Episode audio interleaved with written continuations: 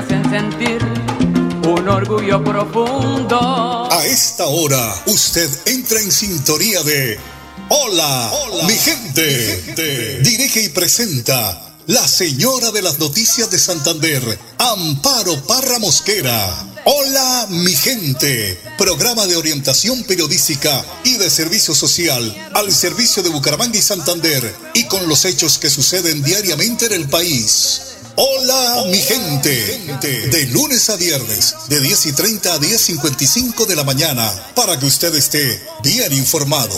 Amables oyentes, con ustedes, la señora de las noticias en Santander, Amparo, Amparo, Parra, Mosquera.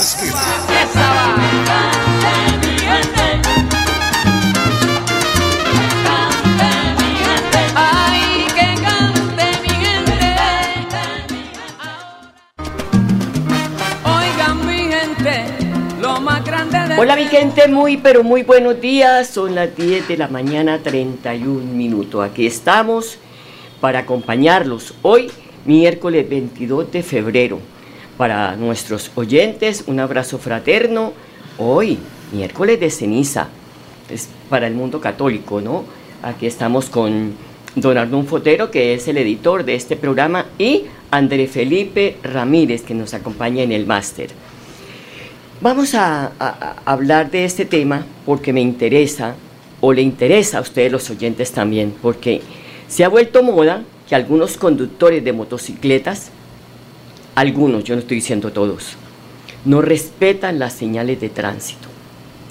Lamentablemente, y pese a que hay señalización en las vías de la ciudad, que hay semáforos que están funcionando normalmente, ellos impiden la libre movilidad del peatón, perdón, poniendo en peligro la integridad personal, tanto de ellos como de el peatón.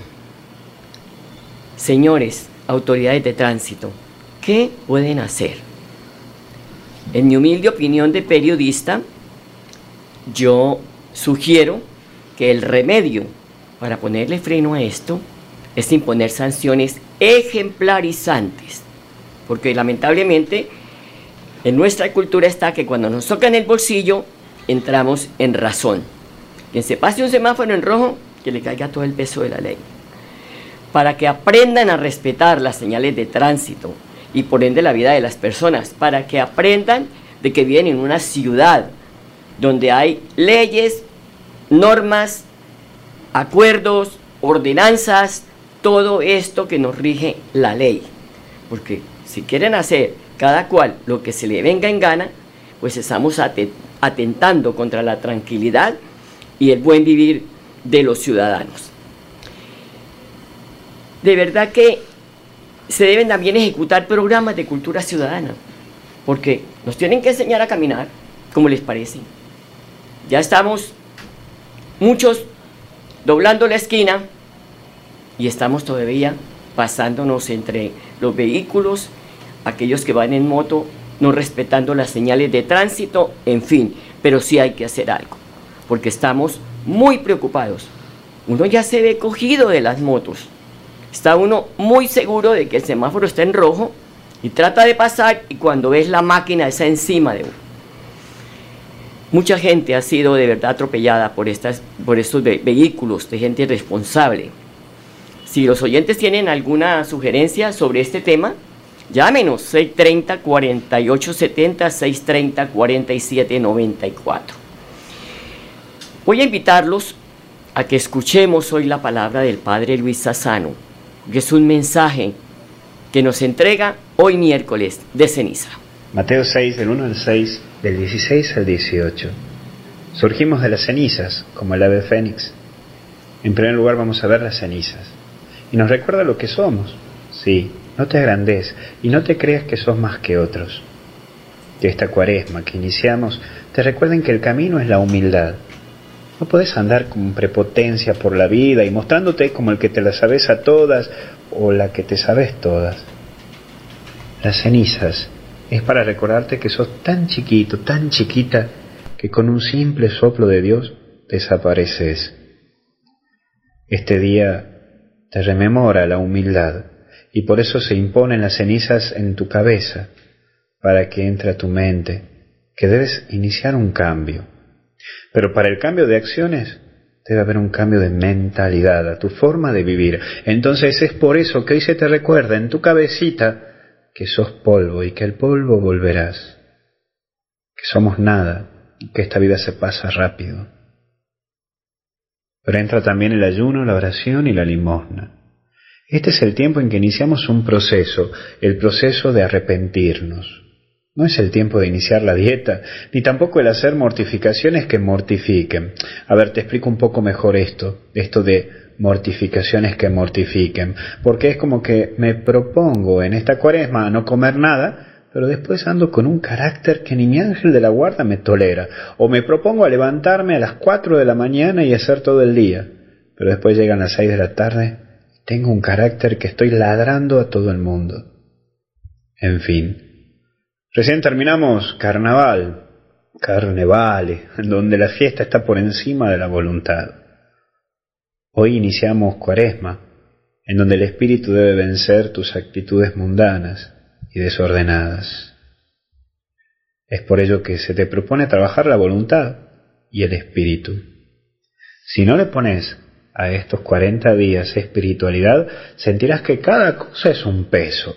Entonces Trabaja tu voluntad y también tus espiritualidades. Estas son las dos claves de vivir bien una cuaresma. Ponerle actitud a tu espiritualidad. Y por último, propuestas. Y en estos días del ayuno no refiere o no se reduce a no comer carne, Ayuna de comentarios, de andar chusmeando la vida de los demás con tu celular a través de las redes sociales. Y sí, porque en el fondo es un chusmerillo, porque te pones a ver el Instagram de este, del otro, de aquel, o el Facebook de este, del otro, de aquel, y ya le empezás a ver la vida y la historia y sus momentos. Ayuna de herir con tu lengua, o de ver cosas que no aportan nada a tu vida. Yo no tengo que imponer el ayuno, ¿eh? No te tengo que poner el ayuno que tendrás qué hacer para esta cuaresma, pero sí te propongo que te revises vos y veas qué cosas no están aportando y ayudando a tu modo de vida. Por ejemplo, ¿cuántas horas estás metido en Facebook o en Instagram? Mira, la limona implica que también te desprendas, que saques la ropa que ya no usas y las des, está buenísimo. Pero es un poquito más que eso, es dar un paso más que eso, ser más humano y dar un poco más de tu tiempo, de tu profesión o de tu servicio a los demás. Capaz que ayuda también a que cuando te hable alguien no esté tu mirada en la pantalla del celular, o el que puedas dar tu asiento a alguien cuando va en el colectivo, más allá de que haya otro asiento, en fin. O visitar a alguien que hace rato que no ves. Y capaz que no le estás pasando bien a esa persona y vos le podés dar esa manito. Mira, la oración, por último, aquí es clave. Volvé a Jesús y juntos, vos y yo, nos arrepentimos de corazón por todo lo que hicimos mal, por haber hecho cosas que no nos ayudaban y a la cual hemos herido al hermano. Hoy, Iniciamos una etapa del año más fuerte, pero porfa, sé sincero, sé sincero con vos. A mí me podés engañar y hasta decirme que no comes Nutella por toda la cuaresma y que no vas a tomar Coca-Cola o vino durante toda la cuaresma. Me parece perfecto. Pero sé vos sincero con vos mismo. No te engañes vos. La cuaresma es mucho más que esto. La cuaresma es volver a Jesús. Que Dios te bendiga, te acompañe en el nombre del Padre, del Hijo y del Espíritu Santo. Hasta el cielo no paramos y recuerda que eres polvo y que al polvo volverás. 10 de la mañana, 39 minutos. Esto es Hola mi gente. Nos pueden ustedes eh, sintonizar en www.melodiaenlinea.com aquí en Facebook Live. Bueno, y según el IDAN, esta es la predicción del tiempo para hoy en Bucaramanga. A esta hora tenemos 20 grados de temperatura ambiente. Por la tarde dice el ideal que habrán chubascos de lluvia. La temperatura máxima de 22 grados hoy. Por la noche parcialmente despejado y la temperatura mínima 17 grados centígrados. Hoy la noticia del día en todo el país tiene que ver con el paro de taxistas convocado por este gremio a nivel nacional. Según se conoce en Bucaramanga y el área metropolitana, los taxistas han venido adelantando un plan tortuga en la autopista Florida Blanca en ambos sentidos.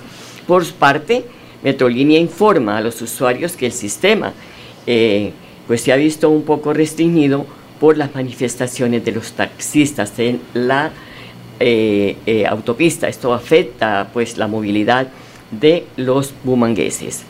Son las 10 de la mañana 40 minutos. Aquí en cabina de Radio Melodía hoy me acompañan Audrey Roballo, ella es la coordinadora de la Ruta Pacífica de las Mujeres en Santander y está vinculada a la Fundación Mujer y Futuro. Y Charilín Villa, que es miembro del colectivo Las Chuecas, me llamó la atención este, este nombre, eh, y también parte de, eh, eh, de la Ruta Pacífica, consejera municipal de Juventudes en el municipio de Girón. Audrey, buenos días, ¿cómo está? Bienvenida. Muy buenos días, Amparo. Muchas gracias por la invitación. Bueno, Charilyn, buenos días. Hola, ¿cómo vas? Buen día. Bueno, me alegra tenerlas aquí. Gracias por sacar tiempo de su tiempo para estar en Hola, mi gente. Con estas dos mujeres vamos a conversar sobre un tema muy, pero muy preocupado, preocupante, perdón y que también pues nos debe afectar a todos, preocupar a todos, madres de familia, padres de familia, familiares, en fin. Y es el reclutamiento forzado de menores que aumentó en el país. Esto lo dicen estadísticas serias. Aquí pues eh, sabemos que Santander en este momento no está siendo tan afectado, pero sí tenemos un vecino que es norte de Santander. Bueno, Audrey, se trata de información oficial, voy repito, de esta, em, estos, estas estadísticas porque la Procuraduría General de la Nación, quien ha manifestado la preocupación por el aumento de reclutamiento de niños, niñas y adolescentes por grupos armados, delincuencia y grupos criminales que también están abordando los niños. ¿Qué está haciendo la Ruta Pacífica de Mujeres frente a este fenómeno que por desgracia no ha sido superado. Pues nosotros estamos haciendo un llamado a la acción al gobierno nacional a tener en cuenta esta situación que se está dando pues en los territorios eh, donde el conflicto armado aún continúa. ¿Sí? Pese al acuerdo de paz, la guerra no ha salido de los territorios y desafortunadamente los niños y las niñas vienen eh, siendo afectados por diferentes situaciones que se dan en medio del contexto del conflicto armado, entre ellos pues el reclutamiento forzado. Nosotras estamos eh, pues poniendo hacia afuera esta problemática y pues eh, instando al gobierno nacional a que adelante acciones que tengan que ver con la prevención del reclutamiento forzado y que en esos diálogos que se adelantan con los grupos que están en este, con los que están en este momento dialogando, eh, ese sea un punto de exigibilidad por parte del gobierno, de que se respete y se garantice la vida de los niños y niñas y bueno, y de la comunidad en general en, en estos, en estos eh, sitios donde el, conflicto armado continúa.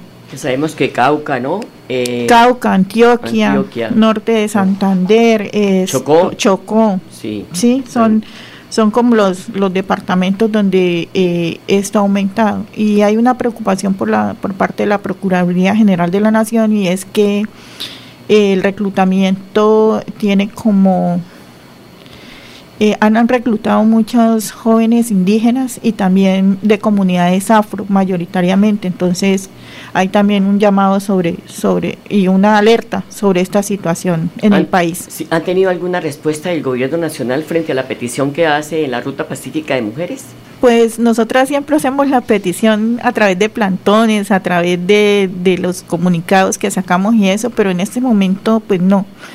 Esperamos pues que tengan en cuenta lo que está pasando y se requiere, bueno, nosotros decimos que para que haya paz total, todos los, los sectores y toda la comunidad debe estar incluida dentro de, estos procesos.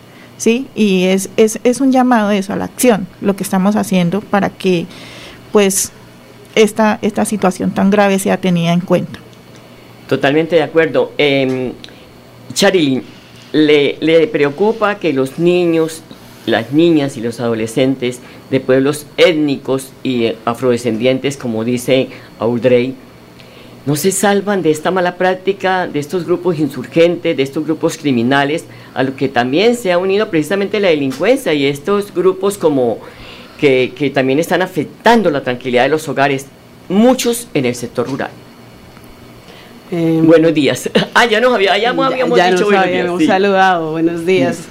Igual, para ti, Amparo, eh, creo que todas y todos nos preocupamos frente a estas situaciones, ¿no? El hecho de que sean especialmente afectados niños y niñas de comunidades étnicas, simplemente, pues lo, lo digo de esa manera, pero no es simple, pero simplemente lo que hace es volver a colocar de plano que son estos niños y niñas, comunidades étnicas y poblaciones que siempre han sido vulnerables, que ante contextos de guerra, de conflicto y de violencias, pues se profundiza aún más pues esas vulnerabilidades. Entonces, eh, digamos que es solamente como un continuum de las vulnerabilidades que ya se tienen por pertenecer a comunidades étnicas y precisamente es esto lo que lleva a que ellos sean pues más expuestos o que sea más sencillo de alguna manera eh, incluirlos o reclutarlos dentro de eh, grupos armados al margen de la ley o grupos ilegales. Entonces, la preocupación es clara, no solamente si fuesen niños o niñas de comunidades étnicas, esto es- para mí es como un, llamado al Estado de que cumpla con, con su deber y es ser Estado social de derecho y garante de ellos, y sobre todo para comunidades étnicas, campesinos y campesinas, y no solamente niños y niñas, sino pues todas y todos, ¿no? Todos merecemos, somos merecedores de derechos. Y lo más preocupante es que no hay estadísticas en el país de esos eh, niños que de pueblos eh, étnicos y también de afrodescendientes, que haya una estadística de decir, estos niños están eh, allá retenidos contra su voluntad, muchos contra su voluntad. De repente, en, en su momento, puede que sea una negociación, ¿no? Pero es una negociación con niños y es una negociación que terminan aceptando en razón a que no, no tienen precisamente esa garantía de derechos. Y si el Estado no está presente para brindarme garantías, pues yo negocio con quien está. Y ese que está en territorios tan apartados como Cauca, Antioquia, Chocó, pues el Estado si no está, ¿quién está? Pues el actor armado. Y si yo no tengo opción, ¿a dónde voy? Entonces, es como es esos, esos análisis los que como sociedad debemos hacer, ¿no? Que estamos haciendo, no solamente el Estado como gobierno, sino el barrio, la comunidad como entorno protector, qué protección le brindo a los niños y niñas de, mi- de mi comunidad, qué abrazo les doy, qué hago con ese niño, niña, adolescente que de repente no está estudiando, no está trabajando, como que no tiene opciones, dar una opción y otras posibilidades, brindar entornos protectores, sacarlos del territorio si es necesario, también debería ser una responsabilidad de todas y todos y no solamente del Estado. Exactamente, pero Audrey, eh, eh, las alertas tempranas que incluso de organismos como la Defensoría del Pueblo, la misma Procuraduría, ustedes como organización eh, de red de mujeres, tocan, sí tocan al- a los gobiernos de turno, porque pues esto pasa y, y, y no hay ninguna reacción de- de- de- del que manda en este país, Bueno, o de los Eh, que mandan en este país. regularmente cuando la ruta hace llamados y esto, pues eh, nos tienen en cuenta, porque eh, afortunadamente tenemos una voz y tenemos eh, un reconocimiento a nivel nacional. Sí, pues la claro. ruta, la ruta está en nueve, en nueve territorios del país, en nueve regionales, y eh, nosotras hemos trabajado por la tramitación del conflicto armado. Hemos trabajado para que la paz sea posible, ¿sí? Lo, lo venimos haciendo hace 25, 26 años ya y lo vamos a continuar haciendo. Y eh, la legitimidad que tiene la ruta es precisamente por eso, porque siempre estamos diciendo y siempre estamos investigando, siempre estamos mostrando lo que está pasando. Y tenemos, eh, pues, eh, voz a nivel nacional que nos permite hacer esto y también en los territorios, ¿sí? Eh, O sea que se están desarrollando estrategias eficientes eh, de protección para esta clase de población. No, en el momento uno puede decir que no. En ese momento en que hay, por ejemplo, esta intención de, de negociación con, con los actores armados que están presentes aún en los territorios, eh, ¿Qué estamos pidiendo nosotras? Que se haga verificación, ¿cierto? En los territorios donde se está conversando con estos grupos para que eh, lo que se viene conversando con el gobierno se cumpla, De, de, la manera como se ha planteado. Porque el cese al fuego no se está cumpliendo.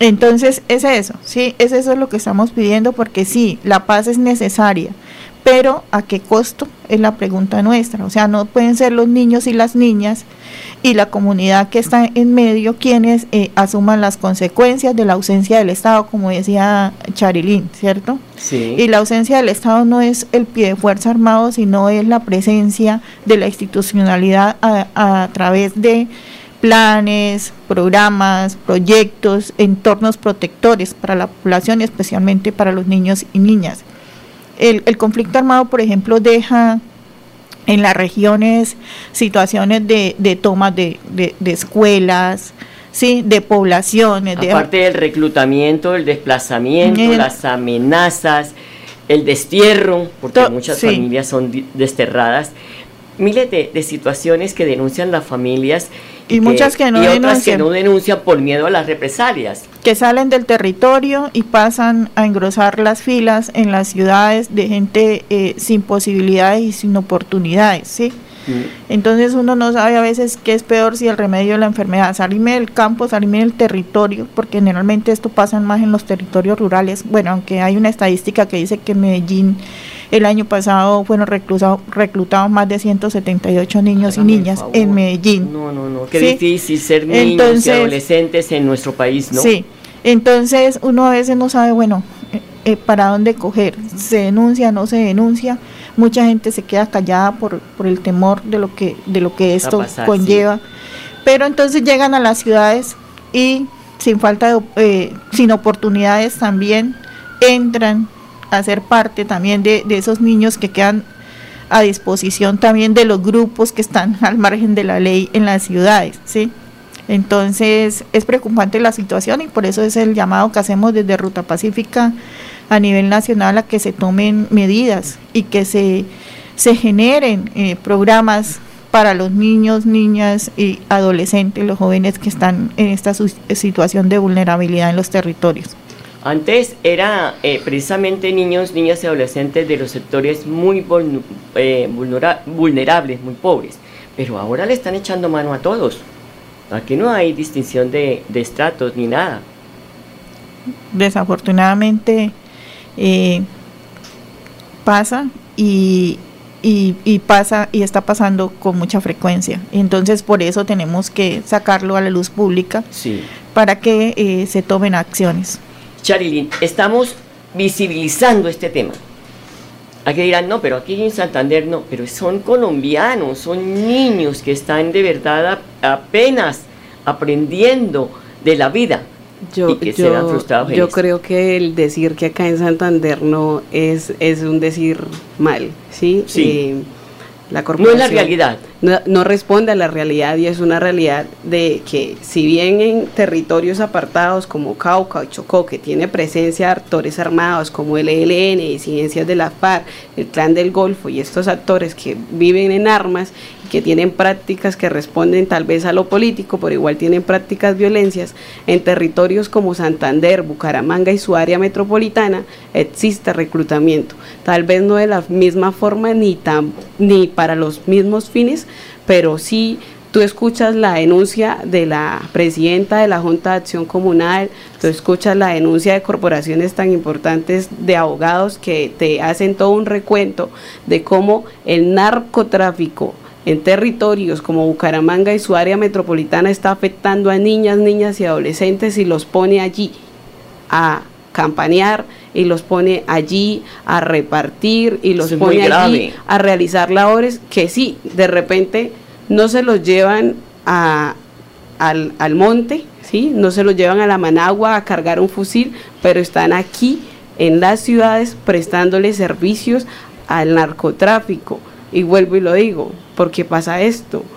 Porque, porque no tienen otras posibilidades, porque cuando tú no tienes para comer y me van a decir a mí, un chico de 14, 15 años, hey, vaya lléveme esto, yo le pago para que lo lleve, pues la respuesta, ¿cuál es? Y efectivamente, como lo decías hasta hace un momento, esto no responde quizás a vulnerabilidades que tengan que ver necesariamente con lo económico y es que pasa, pasa en Santander y una de las denuncias que hacen los chicos de manera muy urgente y fuerte y es el tema de la salud mental y ser vulnerable no, no responde solamente a si tengo o no acceso a temas económicos o a los mínimos vitales en cuanto a alimentación, arriendo, eso es importante, pero cuando hablamos de salud mental, digamos que un chico que pueda tener todas estas posibilidades resueltas, los mínimos vitales resueltos, cuando no tiene una buena salud mental, de repente también va a ser para él una opción el hecho de prestar su cuerpo, porque no tiene interés en sí mismo ni en, ni en su vida o en su existencia,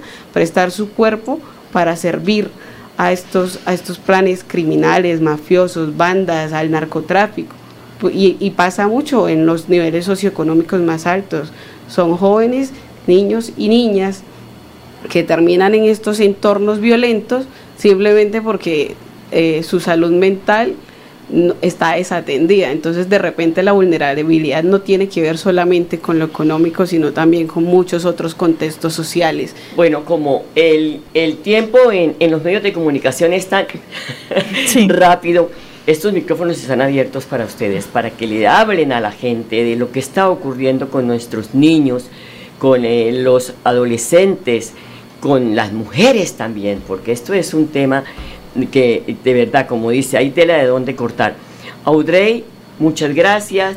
Charilyn, muy amable por estar aquí y de verdad que vuelvo a, a, a, repetir estos temas. Hay que socializarlos, hay que ponerlos en evidencia, porque no podemos seguir viviendo en un país donde los niños, las niñas y los adolescentes sean carne de cañón para estos grupos que, pues muchos de ellos dirán, están tendiendo la mano para hacer la paz, pero yo no estoy interesado en eso.